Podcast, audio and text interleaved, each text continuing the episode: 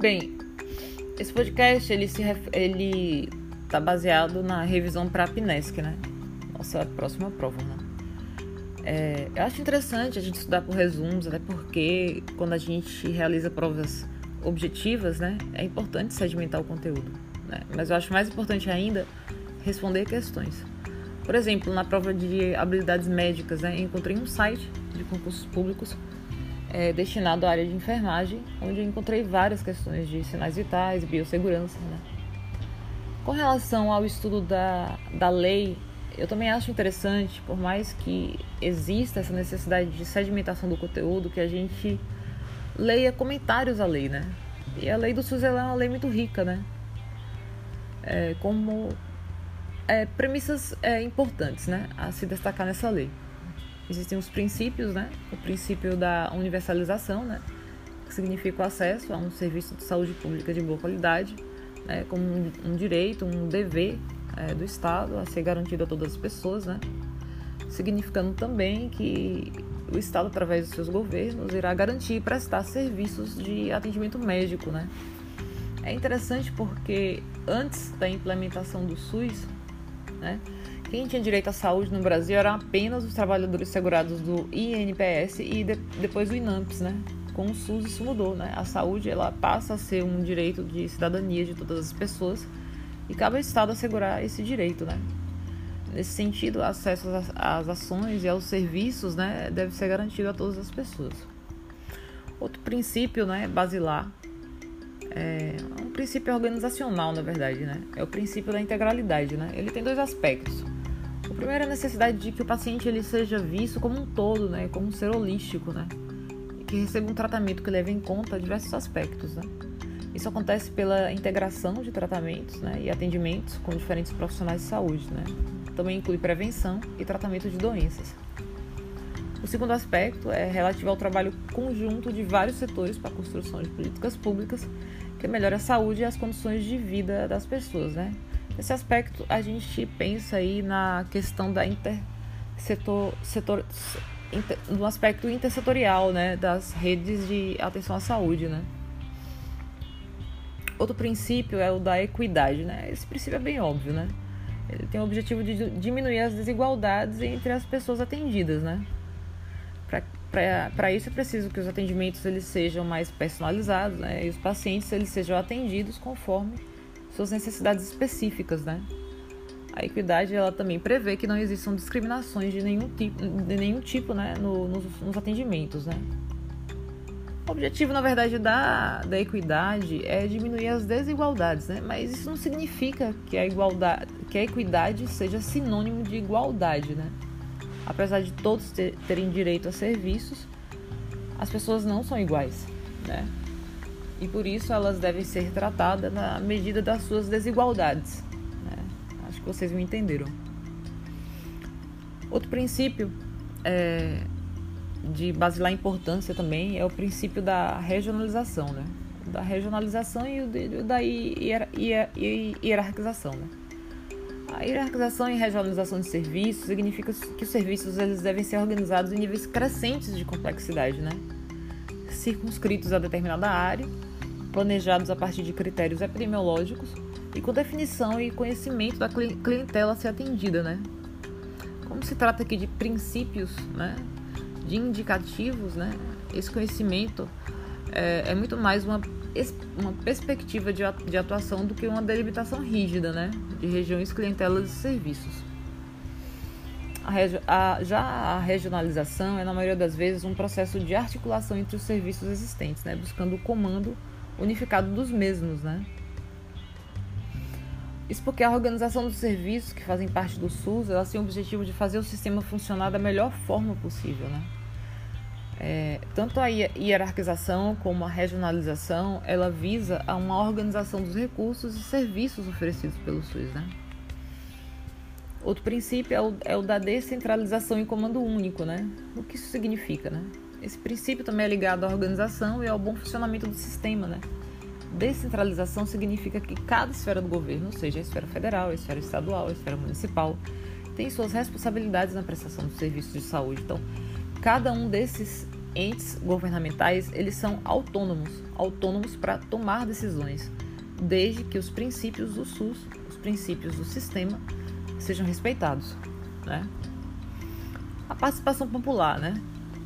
A diretriz da participação popular prevê que sejam formados conselhos, né, reuniões com a participação dos cidadãos, para que eles possam dar suas opiniões e sugestões para o funcionamento sobre possíveis melhorias no SUS. Né? Ah, o acesso universal, né, ele, no caso, ele já é autoexplicativo. É, voltando aí ao princípio da universalidade, né? ou seja, todos têm direito né, a utilizar o sistema de saúde em todos os níveis, preventivos, curativos, individuais e coletivos, né? de baixa, média e alta complexidade. É, remontando aí ao raciocínio anterior, só para enfatizar um pouco mais sobre os princípios, porque eu acho que é um tema, que vai ser bastante recorrente na prova, né?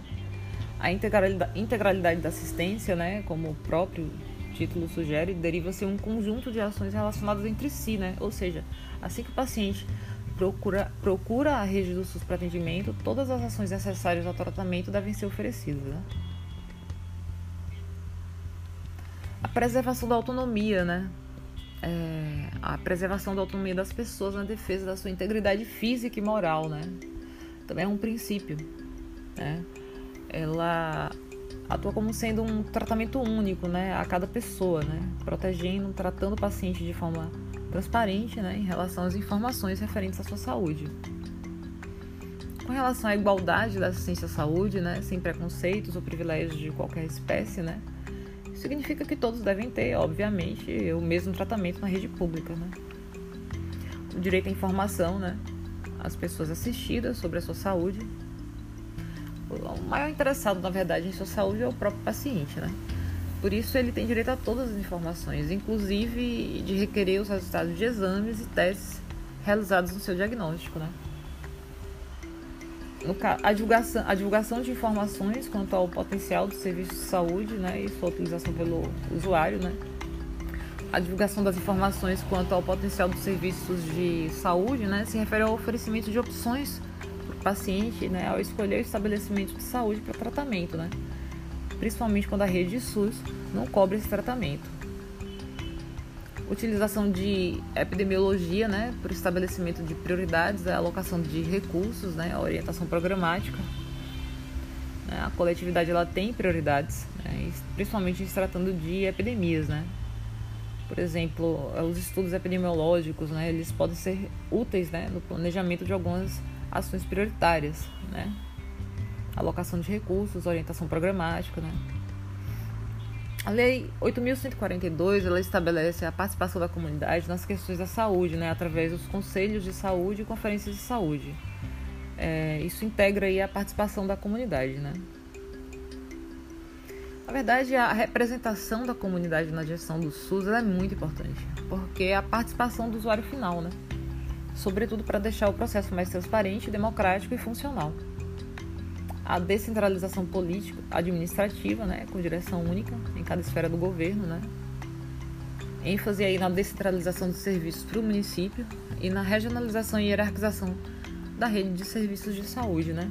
A descentralização ela fortalece a rede de atendimento ao SUS, né, uma vez que oferece certa autonomia para as entidades governamentais, né, principalmente para os municípios. Né? A hierarquização ela deveria ocorrer de forma sistêmica, ou seja, existem muitas dificuldades no atendimento a pacientes que dependem de tratamentos complexos, né? Principalmente porque existe a hierarquização, né? Mas falta logística de atendimento. Então, existe a hierarquização, mas falta logística de atendimento. Por isso essa autonomia ao ente municipal, né? Por isso essa autonomia é tão importante. Integração em nível executivo das ações de saúde, meio ambiente e saneamento básico, né? É fundamental a integração dessas ações né, para garantir condições básicas necessárias à saúde da população. Né.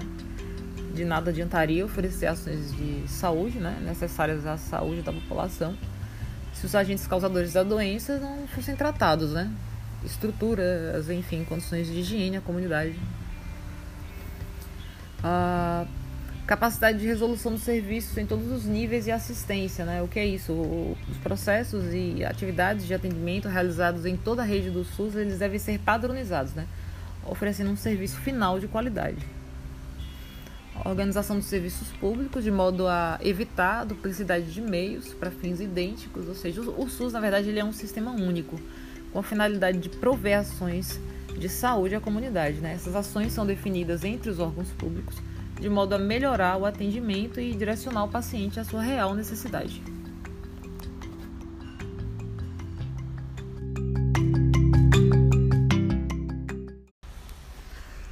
Depois de fazer uma análise dos princípios né, esculpidos aí na Lei 8080-90, né, eu acho interessante a gente fazer análise de alguns artigos, né? Por exemplo, o artigo 2 né? O artigo 2 ele diz que a saúde é um direito né, fundamental do ser humano, devendo o Estado prover as condições indispensáveis ao seu pleno exercício. Né? Comentário. Logo após a introdução né, da lei, no, artigo 1 né, que descreve seu objeto, né, já, já surge aí o resgate do princípio constitucional da saúde, né, como direito e dever do Estado. Né? Esse princípio constitucional da saúde, como direito e dever do Estado, ele está ali no artigo 196 da Constituição de 88, né? No artigo 3 é, ele preconiza basicamente o seguinte, letra da lei. Os níveis de saúde expressam a organização social e econômica do país, né? tendo a saúde como determinantes e condicionantes, entre outros, alimentação, moradia, saneamento básico, meio ambiente, trabalho, renda, educação, atividade física, transporte, lazer e acesso aos bens e serviços essenciais. Né? O que acontece? Né? Lembre-se que na lista de leis que alteram o texto original, né, que acabamos de ver, consta a, o acréscimo nesse artigo, né, que inclui a atividade física como um determinante da saúde, né. Ele diz respeito também à saúde, as ações que, por força do artigo, né, no artigo anterior, se destinam a garantir às pessoas e à coletividade condições de bem-estar físico, mental e social, né. É, no caso, há um conceito muito importante por trás desse artigo. Né? De acordo com definições da OMS, né, os determinantes sociais da saúde são relacionados às condições em que uma pessoa vive e trabalha. Né? Também podem ser considerados fatores sociais, econômicos, culturais, étnicos, raciais, psicológicos e comportamentais os que influenciam a ocorrência de problemas de saúde, né? fatores de risco à população, tais como moradia, alimentação, escolaridade, renda e emprego. Né? No caso, é, o trabalho proposto por alguns teóricos, né, ele ilustra bem a interrelação entre esses determinantes sociais, né, representados, é, no caso, por esses determinantes, né, e o grupo de fatores e características individuais sobre as quais se tem muita possibilidade de intervenção para alterar, né. Os determinantes sociais, eles não, não, pod, não devem, não podem ser avaliados somente pelas doenças geradas, né? Pois vai muito além disso, né? Influenciando todas as dimensões do processo de saúde das populações, né? Tanto do ponto de vista do indivíduo quanto da coletividade na qual ele se insere, né? Por isso é importante que o setor ele se some aos demais setores da sociedade, né? No combate às iniquidades, né? O que chamamos de intersetorialidade, né? Todas as políticas né, que assegurem a redução das desigualdades e proporcionem melhores condições de mobilidade, né, trabalho, lazer, são importantes nesse processo, né, além da própria conscientização do indivíduo né, sobre sua participação pessoal no, processo de, no seu processo de saúde e doença. Né. O título 3 da lei ele dispõe sobre o Sistema Único de Saúde. Né. No artigo 4 é, letra da lei, né? O conjunto de ações e serviços de saúde prestado por órgãos e instituições públicas, federais, estaduais e municipais da administração, direta e indireta, e das fundações mantidas pelo poder público, constitui o SUS. Né? Parágrafo 1 do artigo 4 estão incluídos incluídas né, no disposto deste artigo as instituições públicas, federais, estaduais e municipais de controle de qualidade, pesquisa, produção de insumos, medicamentos inclusive de sangue e hemoderivados né, e equipamentos para a saúde. No parágrafo 2 do artigo 4 preconiza-se o seguinte, né, a iniciativa privada pode, poderá participar do SUS em caráter complementar. O que isso significa, né? Nesse artigo, procuro esclarecer né, quais as instituições e órgãos que fazem parte do SUS, né? que estão ali regidos pela Lei 8.080, né? O, gru o, primeiro grupo é das instituições públicas, no caso, a, as instituições da administração direta, né? Mais fácil de se distinguir, pois são aquelas que são geridas diretamente pelos órgãos competentes de saúde, no caso, as, as secretarias de saúde né? e o Ministério de Saúde. Já no segundo grupo, que é o da administração indireta, né? Ele está dividido em diferentes modalidades, né? É, no caso, é, entre esses setores da administração indireta estão autarquias, fundações, empresas públicas e sociedades de economia mista. No caso, o que o artigo ele reporta, né, é que essas instituições, tanto as da administração direta, né, que dizem respeito ali basicamente à, à União, Estado, DF, município, e as da administração indireta, que são as entidades autárquicas, fundacionais, empresas públicas, sociedades de economia, economia mista, né? Elas são, é, no caso, de acordo com esse artigo, é, elas prestam né, serviços, né, é, no caso, é, constituem o Sistema Único de Saúde. Né? Gente, é, eu estou fazendo é, leitura de artigo por artigo, né? Há também outra categoria, né, não representada nessa ilustração. Em direito a gente estuda bastante isso, né, que são as chamadas as, as, as atividades paraestatais, né. Esse grupo ele é composto por instituições de natureza privada, mas sem fins lucrativos, né, que podem participar das atividades gerenciais do SUS. É o que com, comumente se chama do terceiro setor, né, uma vez que não é o primeiro, né, representado pelo poder público, nem o segundo, iniciativa privada lucrativa, né? Os principais exemplos que temos disso são as organizações sociais e as organizações da sociedade civil de interesse público, né? As chamadas OCIPs. Nesse caso, é, existe aí uma interpretação né, de que essas entidades também poderiam compor o Sistema Único de Saúde, mas isso não está na letra da lei. Logo, eu não considero essas entidades como componentes do SUS, né? Por último, destaco o parágrafo 4 né, é, que apresenta o conceito de complementariedade. Né? Se refere sobre a possibilidade de atuação das empresas privadas, né, que podem vender serviços ao SUS, né, contanto que a, administra a administração direta não os tenha ou não os possa ofertá-los em quantidade suficiente para a população para a qual é responsável. O capítulo 5 ele trata das, dos objetivos e atribuições do SUS. Né? Basicamente, ele diz que são objetivos do SUS identificação divulgação dos fatores condicionantes determinantes da saúde, formulação de política de saúde destinada a promover nos campos econômico e social a observância do, do disposto nos parágrafos 1 do artigo 2 dessa lei, assistência às pessoas por meio de ações de promoção, proteção e recuperação da saúde, com a realização integrada de ações assistenciais e atividades preventivas. O que esse artigo ele quer dizer, né? Ele resume as missões designadas ao SUS, né? e que, de certa forma, justificam a necessidade da sua existência. Né? Na verdade, deveriam ser os objetivos de qualquer sistema de saúde. Né? Identificar as necessidades da saúde da população, né? considerando o princípio da integralidade, né? conforme abordamos anteriormente. Formular políticas que sejam compatíveis ao atendimento dessas necessidades e executar ações que deem concretude a tais políticas. Né? No último parágrafo, né, reafirma-se aquilo que permeia todo o arcabouço teórico normativo do SUS, né? de que trata-se de uma política pública que pretende sobrepujar a visão restrita de assistência a pessoas já, já adoecidas, né? ampliando seu escopo com ações de promoção da saúde, prevenção de agravos e ressaltando o caráter integrador que deve haver entre essas frentes. Né? Falando aí sobre o artigo 6 né?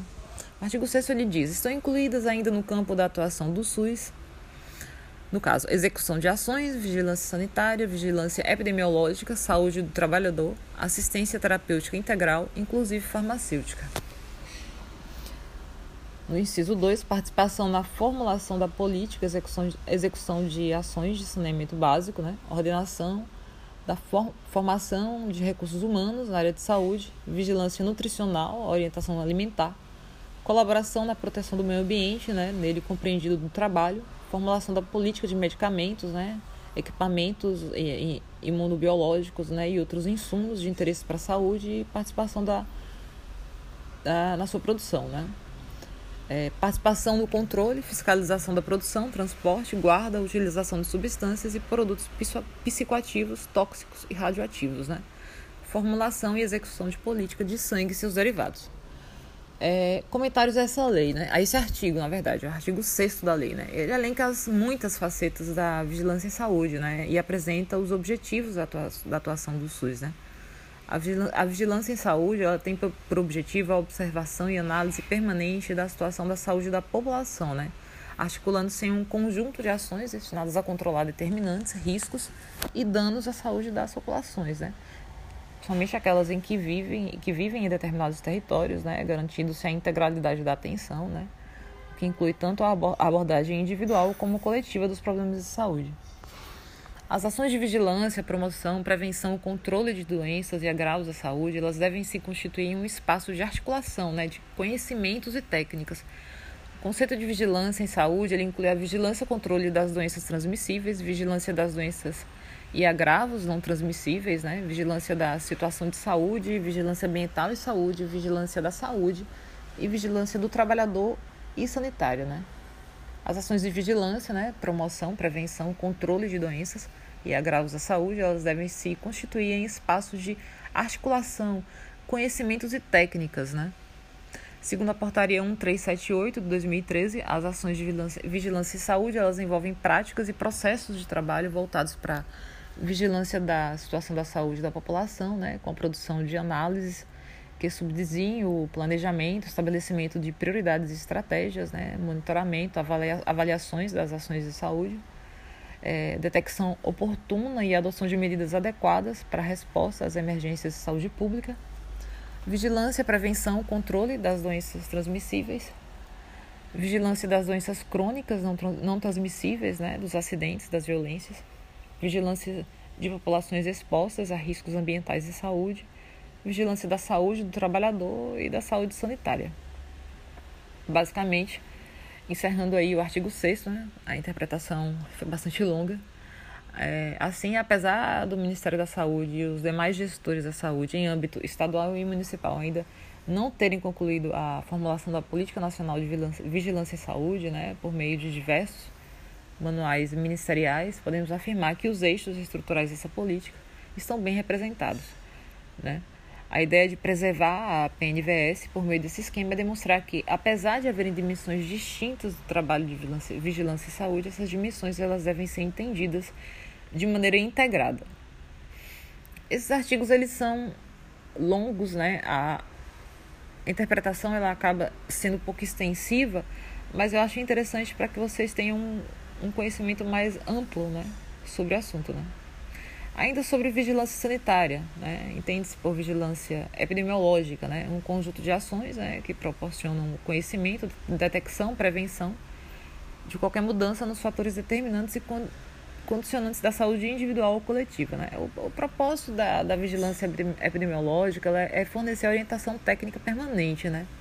por isso que tem a responsabilidade de decidir sobre execução de ações e controle de doenças e agravos. Né?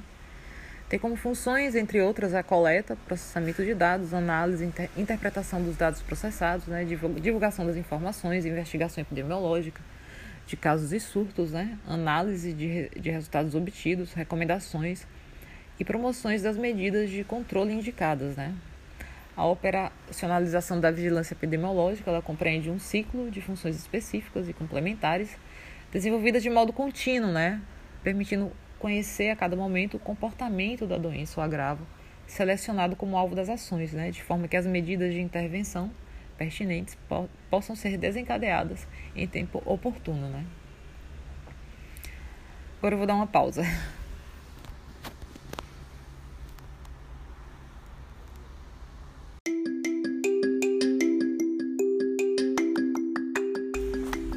Partindo aí para interpretação, né, artigo por artigo, vamos para o capítulo 3, né, da organização, direção e gestão, né? O artigo 8 o que, que ele preconiza? As ações e serviços de saúde executados pelo SUS, seja diretamente ou mediante participação complementar da iniciativa privada, serão organizados de forma regionalizada e hierarquizada, em níveis de complexidade crescente. O que isso significa, né? Significa que ficam reiteradas a, a, os, os, princípios da regionalização e hierarquização, né? como princípios estruturantes da organização do SUS. Né? Essa necessidade de reafirmar esses princípios é, decorre da longa história de centralização do SUS em estruturas federais, né? com, como principais prestadoras é, dos serviços de saúde aos trabalhadores, né? que possuíam, no caso, é, cobertura previdenciária. Né? Ao propor a descentralização do, do, sistema, né, a lei aponta a regionalização como possibilidade do estabelecimento de relações de apoio mútuo né, entre municípios que guardam entre si né, interesses comuns. Né. Traz ainda na hierarquização a necessidade dessas regiões de saúde organizarem seus fluxos né, e estratégias de acesso à otimização de recursos. O artigo 9 preconiza o seguinte: a direção do SUS é única de acordo com o inciso 1 do artigo 198 da Constituição Federal, sendo exercida em cada esfera do governo pelos seguintes órgãos: no âmbito da União, pelo Ministério da Saúde, no âmbito dos estados DF, pela respectiva Secretaria de Saúde, né, órgão equivalente, e no âmbito, no âmbito dos municípios, pela Secretaria de Saúde, órgão equivalente. Nesse artigo 9 observa-se é, a inequívoca declaração de que o SUS ele deve ter comando único, né, em cada instância, no caso. Né. Ele identifica o Ministério da Saúde, as secretarias estaduais e municipais como responsáveis por esse comando né, em suas respectivas esferas. Né. Isso significa que seus representantes são a autoridade que determina os rumos das políticas de saúde em seus territórios. Né é, o que inclui, né, o, no caso, o regramento de participação complementar da iniciativa privada, né? Também deflagra o caráter independente né, de cada um desses poderes em instâncias de governo, né? É, que, na verdade, como dito anteriormente, né, é funda foi fundamental, uma vez que anteriormente a lei né, preconizava-se a centralização dos serviços de saúde, né, e muitas vezes isso não proporcionava a o elastecimento, né, o, adequado oferecimento desses serviços a, a toda a população. Né. No artigo 10, ele preconiza o seguinte: os municípios poderão constituir consórcios para desenvolver em conjunto ações e serviços de saúde que lhes correspondam. Né. No artigo 1, no parágrafo 1 né, do artigo 10, é dito que aplica-se aos consórcios administrativos intermunicipais o princípio da direção única né, e os respectivos atos constitutivos disporão sobre sua observância. No parágrafo 2 está preconizado o seguinte: no nível municipal, o SUS poderá organizar-se em distritos né, de forma a integrar e articular recursos, técnicas e práticas voltadas para a cobertura total das ações de saúde. Né? Como comentar esse artigo? Né? É, no comentário do artigo 8 né, eu mencionei que essa parceria é, estabelecida entre municípios, né, é, nós vemos um, um dos dispositivos que pode colaborar com isso, né, que são os consórcios administrativos intermunicipais. Né. Em resumo, esses consórcios eles, eles são uma sociedade constituída entre municípios, né, interessados na tentativa de otimizar recursos, né, por meio de entidades é, que juridicamente são de direito privado, que, portanto, permite facilidades operacionais. Né? O conjunto desses municípios, ele, eles podem realizar provimentos de serviço de saúde para a região, né? ratear despesas também.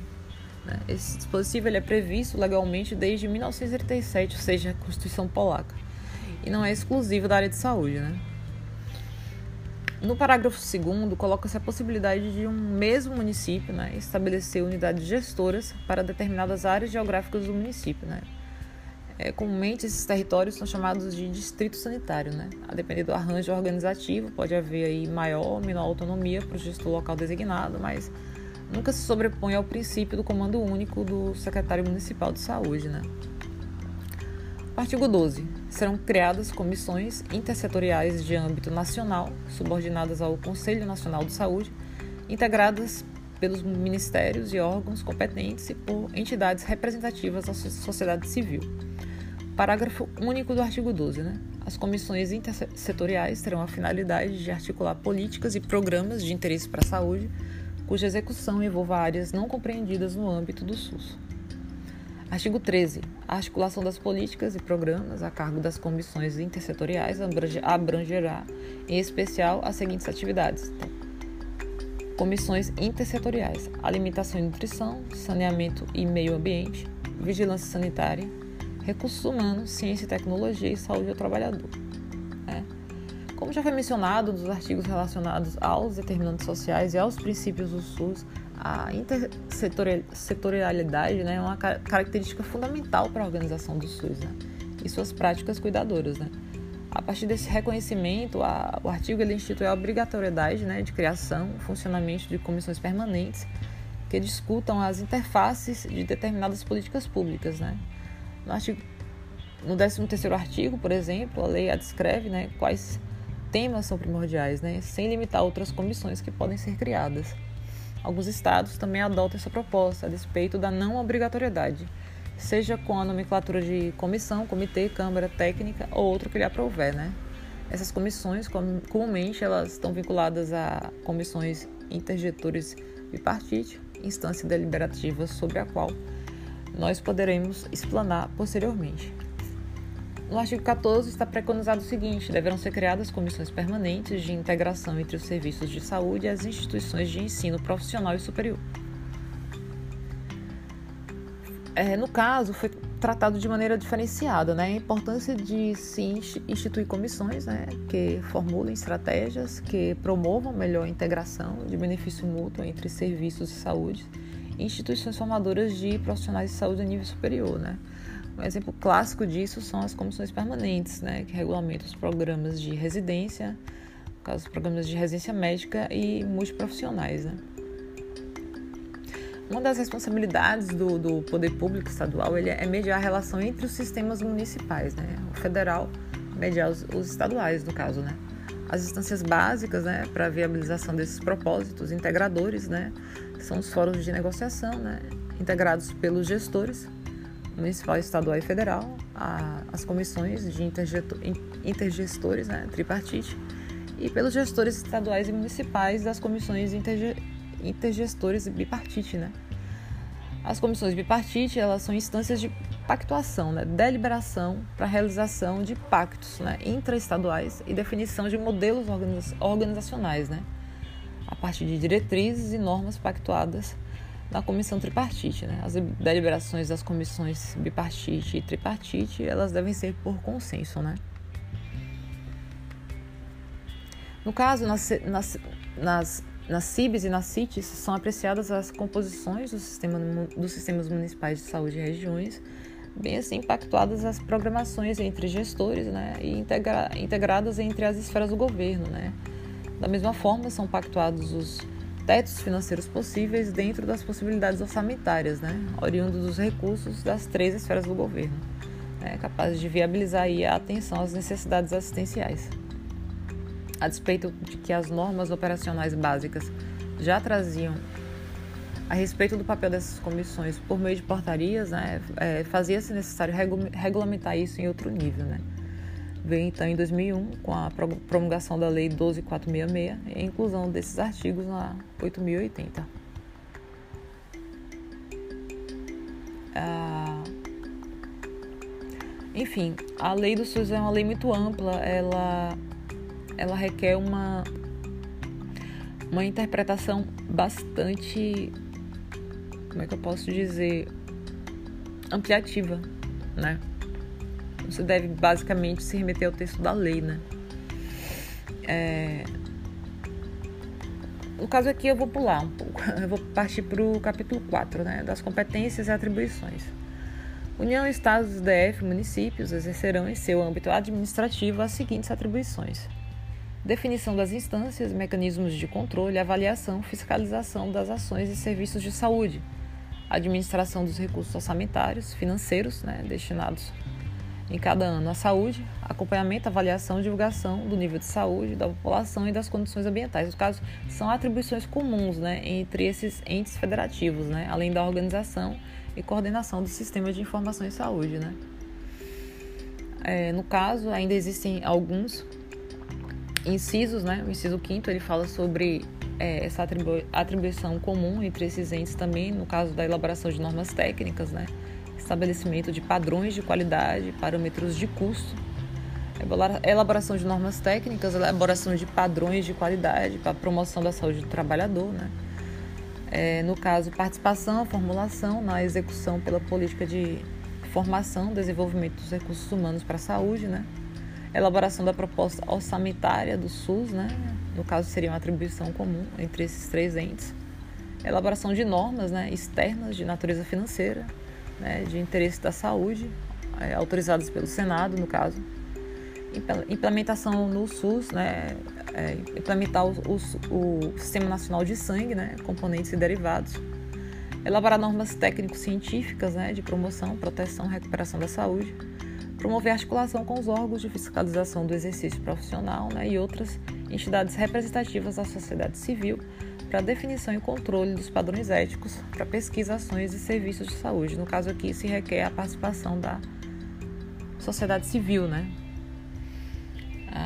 seguem-se outros incisos, né, no caso desse artigo 15, né, realizar pesquisas né, e estudos na área de saúde, também seria de atribuição comum desses três entes, fomentar, coordenar, executar programas e projetos estratégicos e de atendimento emergencial.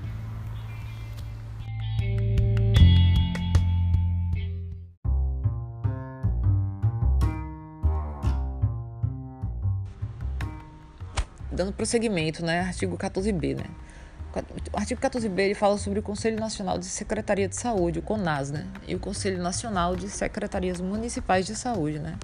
Que são reconhecidos como entidades representativas dos entes estaduais e municipais para tratar de matérias referentes à saúde, né? E declarados de utilidade pública, né? E relevante função social na forma do regulamento incluído pela Lei 12.466 de 2011, né? No caso, o CONAS e o Conascens né, receberam recursos do Orçamento Geral da União, né, por meio do Fundo Nacional de Saúde, para auxiliar no custeio né, de suas despesas institucionais, né, podendo ainda celebrar convênios com a União. Né.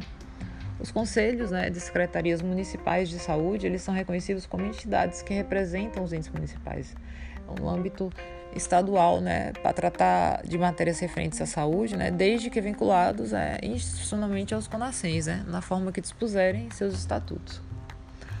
A comissão tripartite é composta paritariamente por representação do Ministério da Saúde, Conselho Nacional de Secretários Estaduais de Saúde e do Conselho Nacional de Secretários Municipais de Saúde, né? São representações oficiais, né? A que o artigo 14A já se referia.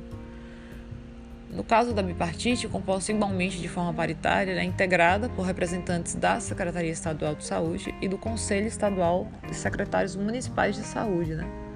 A bipartite ela pode ainda operar por meio de comissões de intergestores regionais, né? que, tra que tratam de especificidades de cada região. Né? O decreto presidencial de é, 7.508 de 2001 regulamenta essa questão. Né? Meio desses artigos fica, claro não somente a representatividade é, de cada uma dessas instâncias, mas também a obrigatoriedade do Poder Federal de financiar a manutenção dessas estruturas, que não são poucas. Né? É, no caso, é, seria interessante fazer um resumo né, sobre um esquema, né, para ajudar a fixar melhor essa correlação entre os órgãos do Poder Executivo, né, no caso, ministérios, secretarias, comissões intergestores e conselhos de saúde e órgãos que exercem controle social no SUS. Né? No caso, é, a nível nacional, né, governança do SUS, é, nós temos o gestor, né, no caso do Ministério da Saúde. Né? A nível estadual, nós temos as secretarias estaduais e a nível municipal, as secretarias municipais. Com relação às comissões intergestores, a nível nacional, nós temos as tripartites, a nível estadual, as bipartites e a nível municipal a CIR, né? Colegiados deliberativos, né? A nível nacional nós temos o Conselho Nacional de Saúde, a nível estadual o Conselho Estadual de Saúde e a nível municipal o Conselho Municipal de Saúde. Instâncias de participação, né? A nível nacional nós temos a Conferência Nacional de Saúde, a nível estadual a Conferência Estadual de Saúde e a nível municipal a Conferência Municipal de Saúde. No caso, é, seria interessante nós verificarmos agora as atribuições de cada ente federativo. Quando eu falo em ente federativo, eu falo sobre entes da, da União, né, dos estados e do DF, né? no caso federal, né? É, atribuição, coordenar o sistema de saúde, né? formular políticas de diretrizes nacionais, fomentar programas, fiscalizar a execução de recursos federais. A nível estadual, articular regiões de saúde, né? mediar o acesso à alta complexidade, planejar no âmbito estadual, apoiar a técnica e financeiramente as ações dos municípios. Né? No caso, a nível municipal, administrar os serviços de saúde e garantir acesso ao sistema e executar as ações de saúde. O artigo 15, 16 e 17 ele trata das atribuições comuns entre os entes é, federativos, né? no caso é, a União, Estado, DF municípios. Né? No caso, eu vou me ater mais especificamente à, à competência municipal. Né? É, depois eu explico a vocês o porquê da minha, da minha escolha. Né? No caso, o artigo 18 ele fala sobre a direção municipal do SUS, né? Que compete à direção municipal do SUS planejar, organizar, controlar, avaliar as ações e os serviços de saúde e gerir e executar serviços públicos de saúde, né? Participar do planejamento, programação, organização da rede regionalizada e hierarquizada do SUS em articulação com, com a sua direção estadual, né?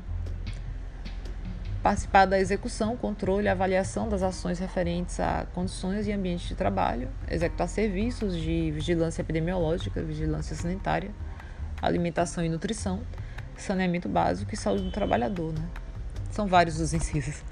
Da execução no âmbito, no âmbito municipal, política de insumos, né, de equipamentos para a saúde, colaborar na fiscalização das agressões ao meio ambiente, né, que tem repercussão, repercussão sobre a saúde humana, né, e atuar junto aos órgãos municipais, estaduais e federais competentes para controlá-las. Formar consórcios, né, como já foi, foi dito anteriormente, consórcios administrativos intermunicipais. Gerir laboratórios públicos né, de saúde em hemocentros. Colaborar com a União e Estados na execução da vigilância sanitária de portos, aeroportos e fronteiras. Né? Controlar e fiscalizar o, os procedimentos dos serviços privados de saúde, né? além de normatizar de forma complementar né, as ações e serviços públicos de saúde no seu âmbito de atuação.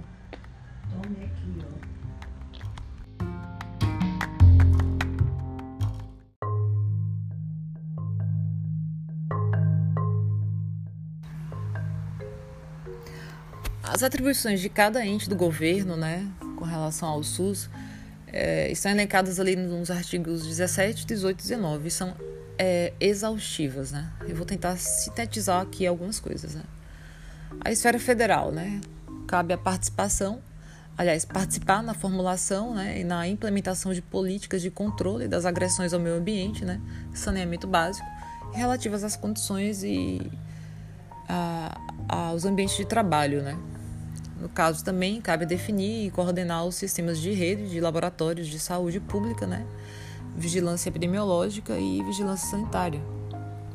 Participar da definição de normas né? e, e mecanismos de controle, né? com alguns afins de agravos sobre o meio ambiente. Participar da definição de normas né? e coordenar a política de saúde do trabalhador estabelecer normas né, e executar vigilância sanitária de portos, aeroportos e fronteiras formular, avaliar, elaborar né, normas e participar na execução da política nacional né, e produção de insumos e equipamentos para a saúde. Prestar cooperação técnica né, e financeira aos estados, ao DF e aos municípios. Promover a descentralização para as unidades federadas né, e para os municípios dos serviços e ações de saúde. Além disso, é, normatizar e coordenar nacionalmente o Sistema Nacional de Sangue, né, compon é, componentes e derivados, acompanhar, controlar e avaliar as ações e os serviços de saúde, né, respeitadas as competências estaduais e municipais, ou seja, não, é, é, no caso, não, não cabe aí usurpação de competência, né. Formular, avaliar e apoiar políticas de alimentação e nutrição, né, estabelecer critérios, parâmetros e métodos para controle da qualidade sanitária de produtos, elaborar o planejamento estratégico nacional no âmbito do SUS, é, estabelecer o Sistema Nacional de Auditoria né, e coordenar a avaliação técnica e financeira do SUS e executar ações de vigilância epidemiológica né, e sanitária também, né, claro. em circunstâncias especiais, né, como na ocorrência de agravos inusitados da saúde, né, que possam escapar do controle da direção estadual do SUS, né, ou que representem risco né, de disseminação nacional. Nesse caso, basta lembrar aí do Covid-19, né. No caso, a nível estadual, compete, né, participar da formulação da política né, e da execução de ações de saneamento básico e das ações de controle e avaliação das condições e do ambiente de trabalho, né? É, é a mesma coisa. Coordenar em caráter complementar e executar ações e serviços de vigilância epidemiológica e sanitária, né? Participar junto com os órgãos afins do controle né, dos agravos do meio ambiente. Coordenar em caráter complementar e executar ações e serviços de saúde do trabalhador colaborar com a União né, na execução da vigilância sanitária de portos, aeroportos e fronteiras. Né? Lembrando aí que essa vigilância de sanitária de portos, aeroportos e fronteiras é atribuição exclusiva da União. Né?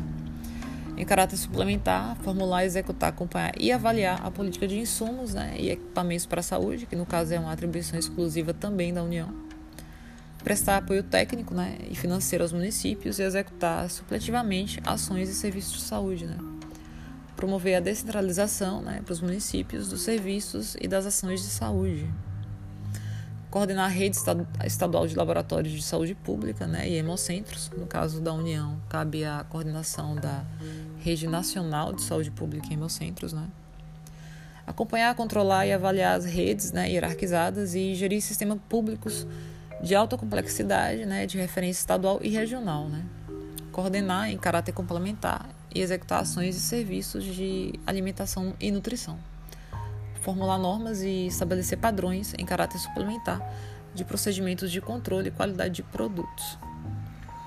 Partindo agora para a competência da esfera municipal, né? Cabe a ela participar da execução, controle avaliação das ações referentes a condições de trabalho. É, os artigos são bem parecidos, né? As, as diferenças são poucas.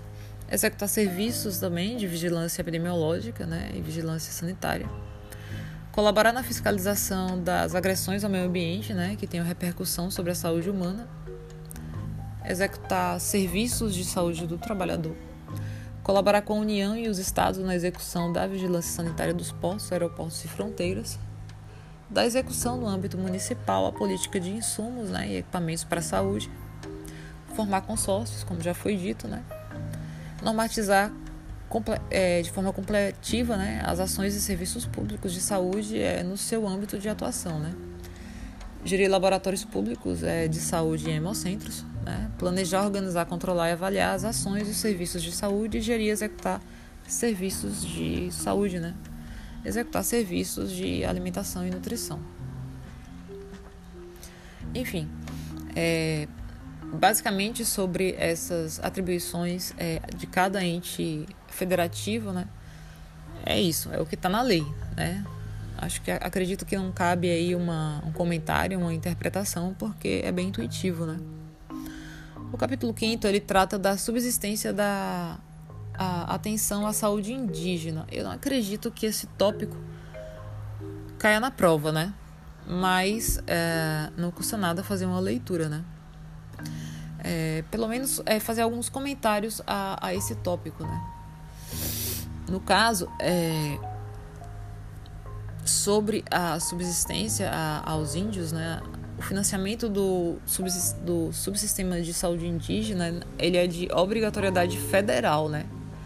Tal qual nas demais políticas públicas destinadas a essa população. Porém, estados e municípios são compelidos a participar em alguma medida, sobretudo em territórios em que o número de indígenas é maior, né?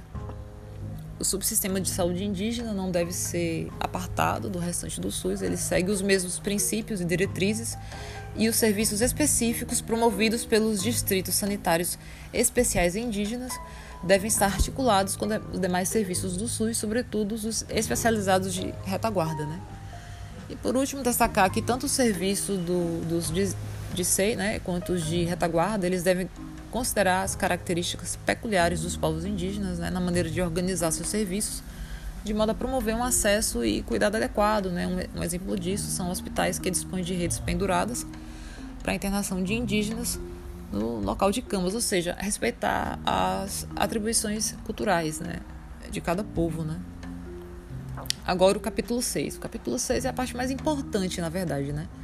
Para a prova do PINESC, porque ele trata da, do subsistema de atendimento e internação domiciliar. Eu acredito que ponto a ponto desse capítulo 6, né, que compreende aí alguns artigos, eles devem ser lidos na íntegra.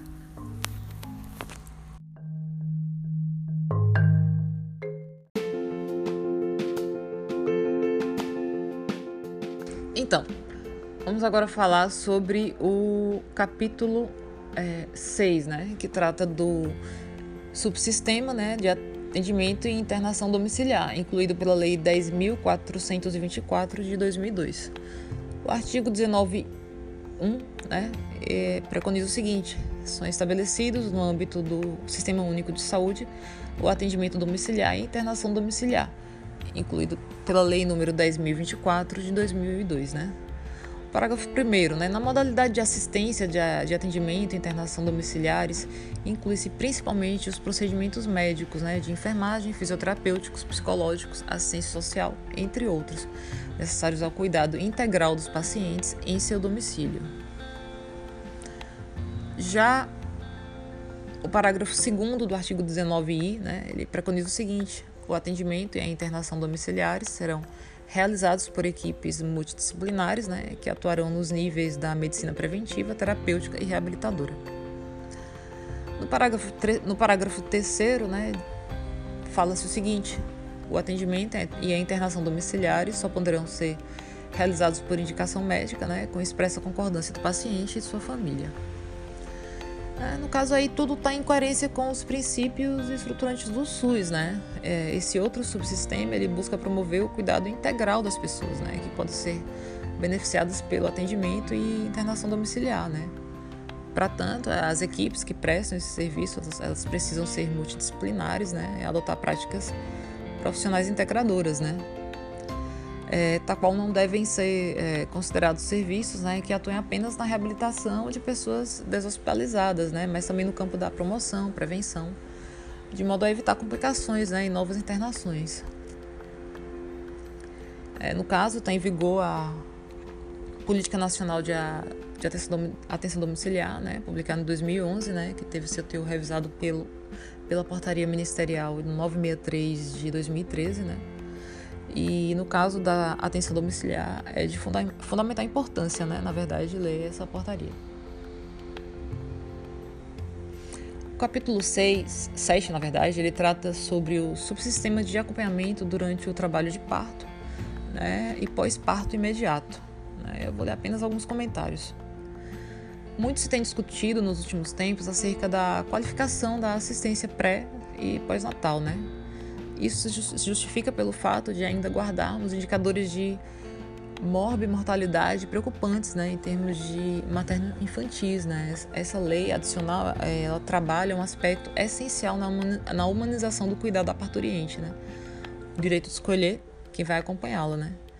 Para se fazer cumprir essa lei, é necessário investir em infraestrutura, reorganização de maternidades. Né?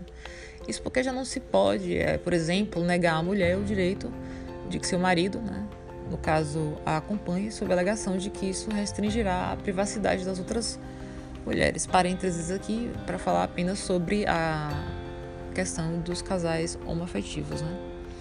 Percebe-se que oito anos depois, né, se faz necessária uma lei que obriga os estabelecimentos a comunicarem sobre esse direito de maneira efetiva, né?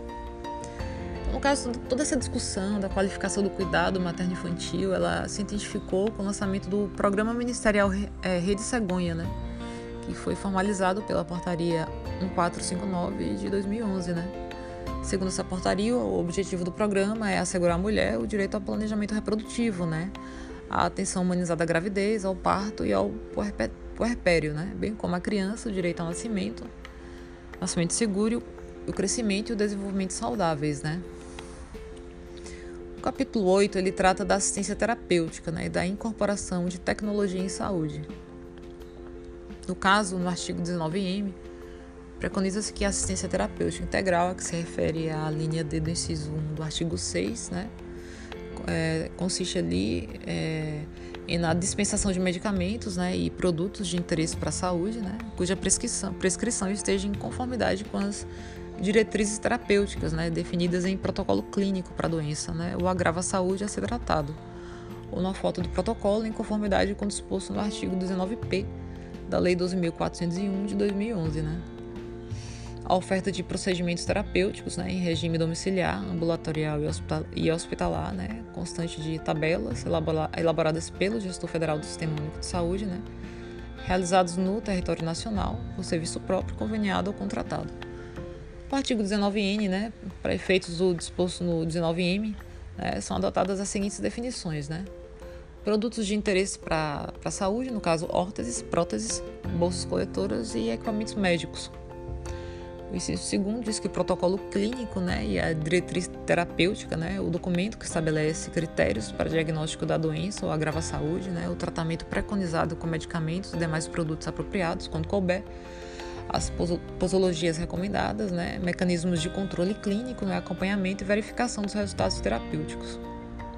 Os protocolos clínicos e, as diretrizes terapêuticas elas deverão estabelecer medicamentos né, ou produtos necessários nas diferentes fases evolutivas da doença, né, ou do agravo à saúde de que trata, bem como aqueles indicados em casos de perda de eficácia e de surgimento de intolerância ou reação adversa, né, provocada pelo medicamento. Qualquer caso, os medicamentos ou os produtos, né, de que tratam esse artigo, eles serão aqueles avaliados, né, quanto à sua eficácia, segurança, efetividade, custo e efetividade para as diferentes fases evolutivas da doença. Na falta do protocolo clínico né, ou da diretriz terapêutica, né, a dispensação será realizada com base nas relações de medicamentos instituídas pelo gestor federal do SUS, né, no âmbito de cada estado e do DF, de forma suplementar, com base nas relações de medicamentos instituídas pelos gestores estaduais do SUS, e a responsabilidade pelo fornecimento será pactuada pela comissão bipartite. Né? no âmbito de cada município, de forma suplementar, com base nas relações de medicamentos instituídas pelos gestores municipais do SUS, e a responsabilidade pelo fornecimento será pactuada no Conselho Municipal de Saúde. Né? O 19Q ele fala sobre a incorporação, exclusão ou alteração pelo SUS de novos medicamentos, produtos e procedimentos, né? bem como a constituição ou a alteração de protocolo, protocolo clínico né, ou diretriz terapêutica, né, que são atribuições do, do Ministério da Saúde.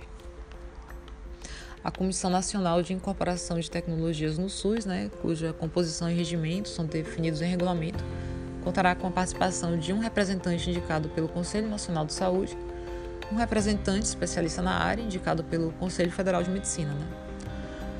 É, o relatório da Comissão, Comissão Nacional de Incorporação de Tecnologias no SUS levará em consideração necessariamente as evidências científicas né, sobre a eficácia, acurácia, efetividade e segurança do medicamento, a avaliação econômica né, comparativa dos benefícios e dos custos em relação às tecnologias já incorporadas, né, inclusive no que, refere, no que se refere aos, aos atendimentos domiciliar, ambulatorial ou hospitalar. Né. E aí seguem-se mais artigos referentes a esse a essa questão, né? O 19T, né, no caso, são vedados em todas as esferas da gestão do SUS, né, o pagamento, ressarcimento, reembolso do medicamento, né, produto e procedimento clínico, cirúrgico experimental ou de uso não autorizado pela Anvisa, né. A dispensação, o pagamento, ressarcimento, reembolso de medicamento ou produto nacional importado sem registro na Anvisa, né, a responsabilidade financeira pelo fornecimento de medicamentos, produtos de interesse para a saúde ou procedimentos de, de que trata esse cap, capítulo né, será pactuada na comissão de tripartite. Né? Ou seja, no mundo em que é cada vez mais dinâmico né, quanto à produção de novos recursos tecnológicos, é preciso que o poder público, público ele, ele estabeleça diretrizes para um uso seguro deles, né? A Comissão Nacional de Incorporação de Tecnologias do SUS, a Conitec, né? Ela tem como missão assessorar o Ministério da Saúde, né? Nas atribuições relativas à incorporação, exclusão, alteração de tecnologias em saúde pelo SUS, né? Bem como na constituição ou alteração de protocolos clínicos, né? Isso vale para tecnologias que são aplicadas em qualquer serviço de saúde, seja ele público ou privado, né?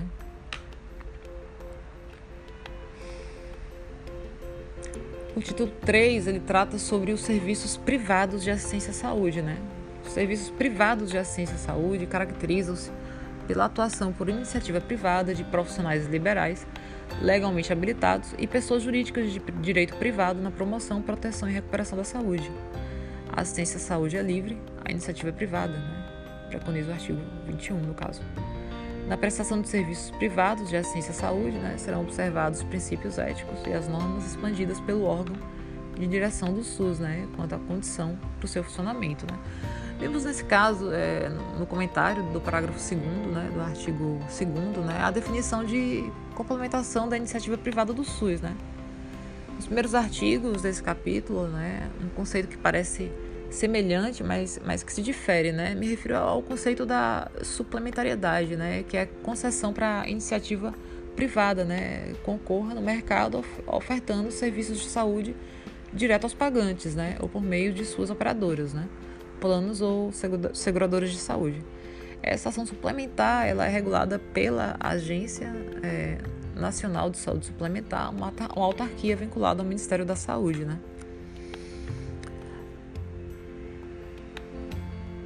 No caso, é permitida a participação direta ou indireta, inclusive controle né, de empresas ou de capital estrangeiro na assistência à saúde, nos seguintes casos: doações de organismos internacionais vinculados à, Organização das Nações Unidas, né, entidades de cooperação técnica e financiamento de empréstimos, pessoas jurídicas destinadas a instalar ou explorar hospital geral, inclusive filantrópico, hospital especializado, policlínica, clínica geral e clínica especializada ações e pesquisas de planejamento familiar, né?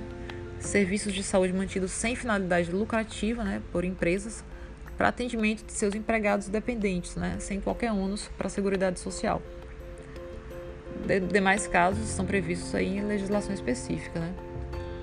Na Constituição Federal, é, no artigo 199, é, a assistência à saúde é livre à iniciativa privada, né, ou seja, a é, isso está preconizado na CF, né? Então, é vedada a participação direta ou indireta de empresas ou capitais estrangeiros na assistência à saúde do país, salvo nos casos previstos em lei. Né? Existe uma lei né, que traz uma exceção, que é a Lei 13.097. Né? Ela surge justamente para regulamentar esse aspecto da, da, Constituição que havia ficado em aberto. Né? Por essa razão, ela revoga os artigos né, que constavam no texto original e que aparecem acima, né? Sobre essa questão da vedação da participação direta ou indireta de empresas ou capitais estrangeiros, né? É, no caso, é, é, as condições para a liberação da participação do capital estrangeiro elas ficam bem circunscritas às situações descritas na lei, né? Já sobre a complementação, participação complementar, né? O artigo 24, ele fala: quando as suas disponibilidades forem insuficientes para garantir a cobertura assistencial à população de, uma determinada área, o SUS poderá recorrer aos serviços ofertados pela iniciativa privada, né? A participação complementar dos serviços privados né, será formalizada mediante contrato, convênio, observadas a respeito às normas de direito público. É, na hipótese do artigo anterior, as entidades filantrópicas e sem fins lucrativos elas terão preferência para participar do SUS. Né? Os critérios e valores para a remuneração de serviços e os parâmetros de cobertura assistencial serão estabelecidos pela Direção Nacional do Sistema Único de Saúde, né, aprovadas no Conselho Nacional de Saúde. Né. Na fixação do, de critérios desses valores, né, formas de reajuste, pagamento uh, de remuneração, uh, direção, a Direção Nacional do SUS né, deverá fundamentar seu ato em demonstrativo econômico-financeiro né, que garanta a efetiva qualidade de execução do serviço, ou seja, preza-se a transparência na demonstração desses gastos, né? Os serviços contratados, eles irão se submeter às normas técnicas e administrativas e aos princípios e diretrizes do SUS, né? Aos proprietários, administradores e dirigentes de entidades ou serviços contratados é vedado exercer cargo ou chefia, de chefia ou função de confiança no SUS, né? Encerrando, é uma lei realmente exaustiva, né? O título 4 ele trata dos recursos humanos, né? A política de recursos humanos na área de saúde ela será formalizada e executada pelas diferentes esferas de governo, né, em cumprimento aos seguintes objetivos: organização de um sistema de formação de recursos humanos em todos os níveis de ensino, né, inclusive pós-graduação, além da elaboração de programas de permanente aperfeiçoamento pessoal, né? Valorização da dedicação exclusiva aos serviços únicos de saúde, né? Os serviços públicos que integram o SUS, eles constituem campo de prática para ensino e pesquisa, né, mediante normas específicas elaboradas conjuntamente com o sistema educa educacional. Né.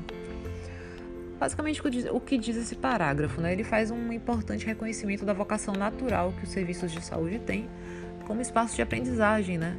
Isso nos permite inferir que todo profissional de saúde, em tese, ele é um preceptor, ele é um tutor em potencial, né? Mesmo se for formalmente designado para isso, né? Especialmente se atuar numa unidade certificada como hospital de ensino, por exemplo, né? A política de recursos humanos no SUS hoje ela é conhecida como política de gestão de trabalho e educação em saúde, né? Só a título de curiosidade, a depender do concurso que você vai estar tá focado, né? Como por exemplo no hospital universitário, vale a pena conferir entre Outras é a Política Nacional de Educação Permanente, né? Ela é definida pela Portaria 278 de 2014. O artigo 28 ele fala sobre os cargos e funções de chefia, direção e assessoramento, né, no, no âmbito do SUS, que eles só poderão ser exercidos em regime de tempo integral.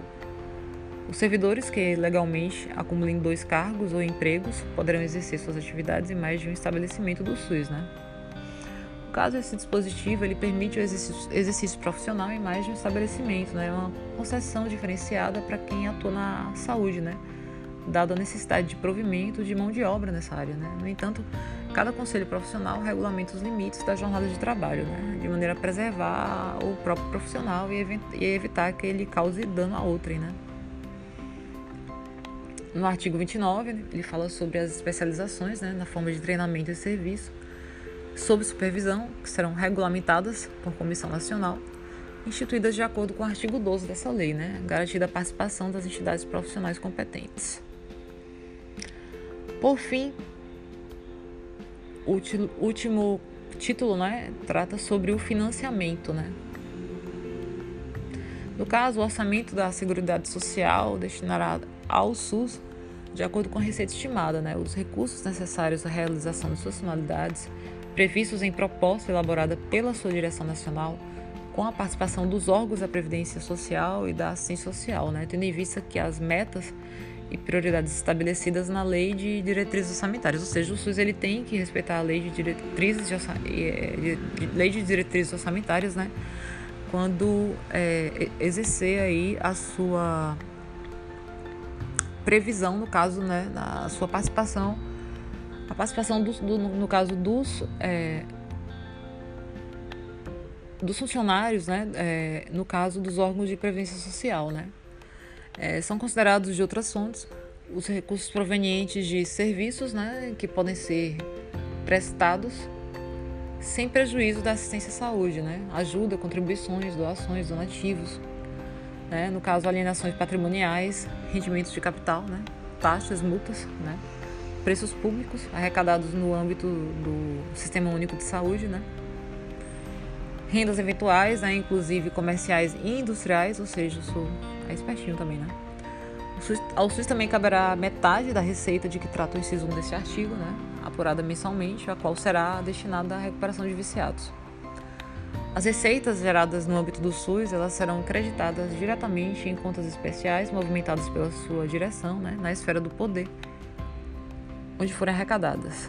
Né? As ações de saneamento que venham a ser executadas supletivamente pelo SUS serão financiadas por recursos tarifários específicos né? e outros da União, estados, DF e municípios, em particular o sistema financeiro de habitação. Né? As atividades de pesquisa e desenvolvimento científico e tecnológico em saúde serão cofinanciadas pelo Sistema Único de Saúde, né? universidades e pelo orçamento fiscal além de recursos de instituições de fomento e financiamento de origem externa e receita própria das instituições. Com relação à gestão financeira, né? Os recursos, os recursos financeiros do Sistema Único de Saúde eles serão depositados em conta especial, né, em cada esfera de sua atuação, de sua atuação e movimentados sob fiscalização dos respectivos conselhos de saúde, né? Como eu já mencionei anteriormente, né, os mecanismos de controle social eles, eles exercem um papel importante no acompanhamento da realização de ações finalísticas do SUS, né? E isso se aplica também ao acompanhamento das diferentes etapas da execução dos serviços, né? É, na esfera federal, por exemplo, os recursos financeiros, né, originários do orçamento da Seguridade Social e de outros orçamentos da União, além de outras fontes, serão administrados pelo Ministério da Saúde através do Fundo Nacional de Saúde, né?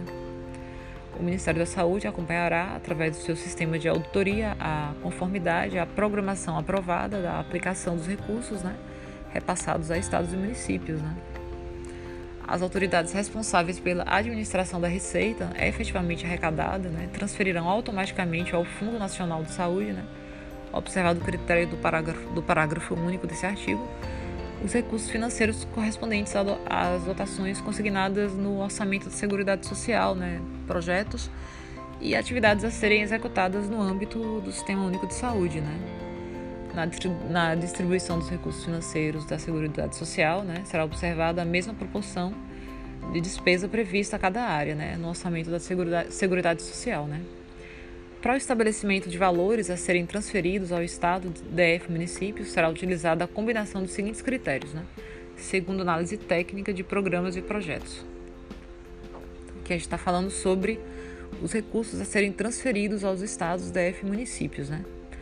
Então, os critérios são perfil demográfico da região, perfil epidemiológico da população, características quantitativas e qualitativas da rede de saúde, né? desempenho técnico, econômico e financeiro no período anterior, níveis de participação do setor de saúde né, nos orçamentos estaduais e municipais e previsão do plano quinquenal de investimento na rede, né, além do ressarcimento do atendimento a serviços pre prestados para outras esferas do governo. Né.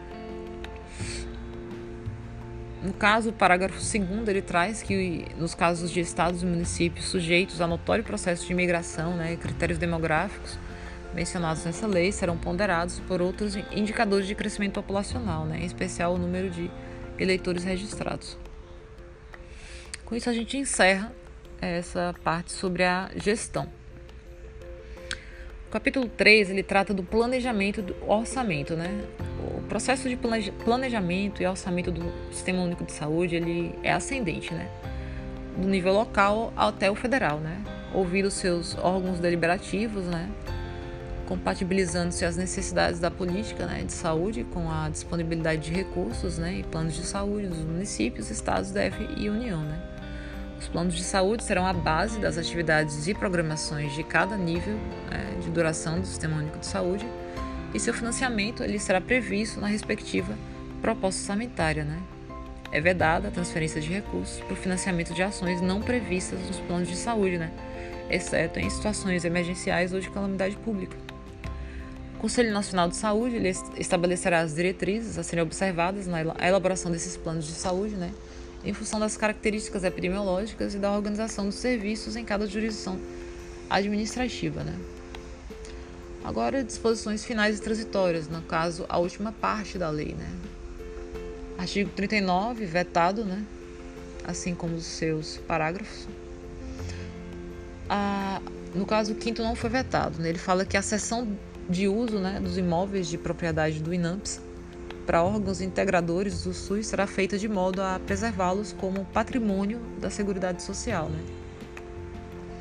E que os imóveis de que trata o parágrafo, parágrafo anterior eles serão inventariados né, com todos os seus acessórios, equipamentos, outros bens, né, e ficarão disponíveis para utilização pelo órgão de direção municipal do SUS, né, ou eventualmente pelo estadual, né, em cuja circuns, circuns, inscrição administrativa se encontre, né, mediante simples termos de recebimento. Né? Aqui a gente está falando sobre, é,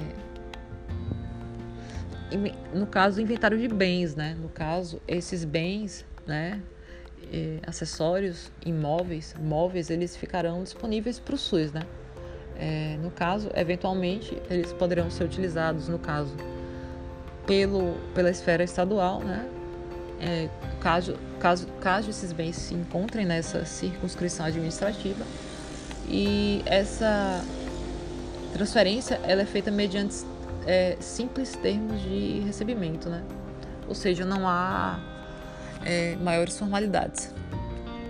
O acesso aos serviços de informática e bases de dados mantidos pelo Ministério da Saúde, Ministério do Trabalho e da Previdência Social será assegurado às secretarias estaduais e municipais de saúde e órgãos congêneres, né?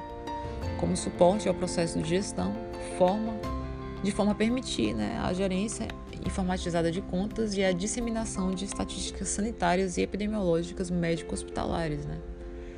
As ações desenvolvidas pela Fundação da Pioneers, das Pioneiras Sociais e pelo Instituto Nacional do Câncer, né, supervisionada pela Direção Nacional do Sistema Único de Saúde, permanecerão como referencial de prestação de serviços, né, formação de recursos humanos e transferência de tecnologia. A gratuidade das ações né, e serviços de saúde fica preservada nos serviços públicos contratados, ressalvando-se as cláusulas de contrato ou convênios estabelecidos com entidades privadas. Né. Os serviços de saúde de hospitais universitários de ensino né, integram-se ao SUS mediante convênio, é, preservada a sua autonomia administrativa né, em relação ao patrimônio, recursos humanos e financeiros. O Sistema Único de Saúde ele estabelecerá mecanismos de incentivo à participação do setor privado no investimento em ciência e tecnologia, né? e estimulará a transferência de tecnologias das universidades e institutos, institutos de pesquisa aos serviços de saúde nos estados, DF e municípios, né? A, no caso, as empresas nacionais. O MS, né, em articulação com os níveis estaduais e municipais do SUS, organizará, no prazo de dois anos, né, o Sistema Nacional de Informações de Saúde, né, integrado em todo o território nacional, abrangendo questões epidemiológicas e prestação de serviços. Os convênios né, entre a União, Estados e municípios, né, celebrados para implantação dos sistemas unificados e descentralizados de saúde, eles ficarão rescindidos né, à, à proporção que seu objeto for sendo absorvido pelo SUS, né?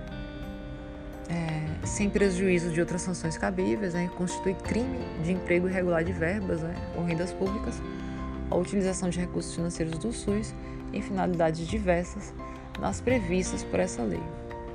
E assim se encerra a lei do SUS.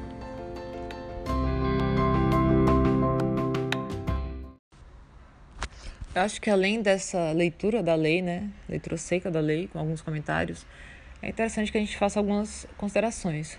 Por exemplo, é, o SUS na prática, né? O que tanto se fala, o caos da saúde, o caos no SUS, né? É, discutir aqui algumas críticas, né? Que se pode fazer ao SUS, né? É, no caso, é, trata-se de uma crise dos serviços de atenção médica, né? É, mais agudamente na desorganização dos hospitais, dos ambulatórios, né? São problemas indiscutíveis, né? Mas que surgiram como consequência do SUS, né? É, no caso, é, a rápida diminuição do financiamento né, é uma causa desses problemas. Né? Desde o início da implantação do SUS, essa diminuição do financiamento ela era, já era prevista. Né? A instabilidade das fontes, é, dos fluxos de financiamento, né, agravou ainda mais essa crise. Essa crise né? É, no caso, é, junto com tudo isso, né, a incorporação ao SUS de milhões de brasileiros, né, que foi o resultado da universalização do sistema. Né? revelando que enquanto os recursos diminuíam né, violentamente, a produção, a produção dos serviços aumentava, né, quase na mesma proporção. Então, essa é a ideia né, de que há uma. O SUS realmente é um modelo para o mundo. Só que, obviamente, há, há problemas, né? E principalmente problemas de gestão, né? E um dos principais problemas de gestão do SUS é justamente essa diminuição do financiamento e essa má gestão do financiamento, né? E além disso, é, outras coisas também podem ser avaliadas, né? Existe uma grave crise na atenção médica, né? Há que se concordar que a mídia né, nacional ela cria um aqui agora sanitário, né, por onde vem construindo no imaginário social a ideia do caos do SUS, né? Destacando que a mídia ela não noticia as, as, as experiências excelentes desenvolvidas em vários municípios brasileiros, né? Em que a crise ela foi substituída por uma atenção integral, integral à família, né? Humanizada, né? Com satisfação dos usuários e profissionais de saúde, né? A percepção da crise da saúde brasileira e sua vinculação ao SUS são, em parte, construída por essa mídia, né? É, especialmente é, no caso a mídia é, que no caso interessa aos planos de saúde privados, né? É uma consideração que a gente não pode deixar de ter em vista, né? Destaca-se ainda que as pesquisas né, de opinião pública, né, especialmente das condições de vida, né, é, é, no caso realizadas com relação à satisfação em relação ao SUS, não são satisfatórias. Né? Os resultados mostram que os planos de saúde eles são mais confortáveis, né? mas que não há diferença significativa na percepção de indicadores de, de qualidade e resolutividade. Né? Mas, óbvio, existem resultados favoráveis ao SUS. Né? É, dentre esses resultados favoráveis, é, várias ações implementadas pelo SUS tiveram um alto sucesso. Né? Dentre eles, houve a erradicação da poliomielite, né? A taxa de incidência de sarampo, difteria, qualquer luxo tétano, a queda dos casos de, de, de óbitos né, por tétano, tétano neonatal, né, é, e no que concerne a endemias, né, como malária e mesmo hanseníase, né, que no Brasil é, saiu, saiu atrasado né, em relação a outros, outros países, né, é, já se observa uma queda né, na taxa de prevalência dessas enfermidades. Né. Isso se deve a um controle vetorial, né, a, a, um, a um programa de gestão do SUS. Né a um, a um programa de vigilância epidemiológica também, né? É, no campo da saúde mental, né? Também houve casos de sucesso, né? A redução de leitos psiquiátricos, né? O tempo médio de internação, né? O, o Programa Nacional de Autossuficiência em Imunobiológicos, né? Que foi iniciado em 85, né? E por meio dele o país obteve autossuficiência na produção nacional de vacinas. Isso é muito importante. É uma incursão pela é, saúde materno-infantil, né? apontando indicadores de desnutrição infantil, né? aleitamento materno e sua duração média, né? o acompanhamento do crescimento e desenvolvimento de crianças né? de 0 a 2 anos, né? Uso de soro oral, né? o que impactou na redução da taxa de mortalidade infantil naquele estado. Né? Então, no Ceará, o que se verificou foi uma melhora nessa saúde materno-infantil. Né? É, na visão processual da implantação do SUS, né, destaca-se resultados positivos né, em virtude da municipalização. E aí a gente não pode deixar de destacar a atenção domiciliar e as outras redes de atenção à saúde, né, as redes integradas ao SUS. Uma questão que eu sempre me pergunto: e se não houvesse SUS? E se não houvesse SUS, como estaríamos, né? Analisando de uma forma mais pragmática, né? Esse cenário, ele apresentaria a situação, é, no caso, é, subsistiriam dois subsistemas, né? Um para os integrados, né, economicamente, né? Que seriam atendidos às suas necessidades médicas, né? Por um sistema previdenciário, né?